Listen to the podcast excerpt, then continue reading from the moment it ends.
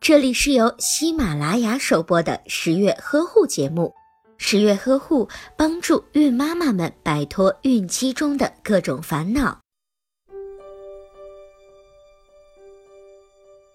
孕期女性的下肢和外阴部常见静脉曲张的现象，表现为在小腿部隆起一条蚯蚓一样的东西。孕妈妈的下肢会有沉重感、肿胀感以及移走感，这就是下肢静脉曲张的表现。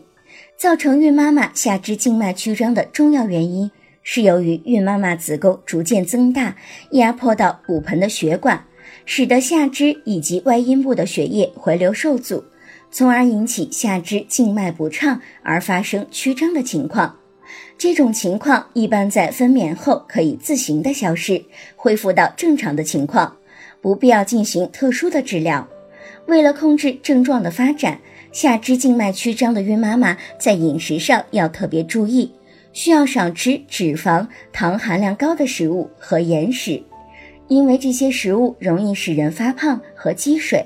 从而使得静脉曲张的情况更加的严重。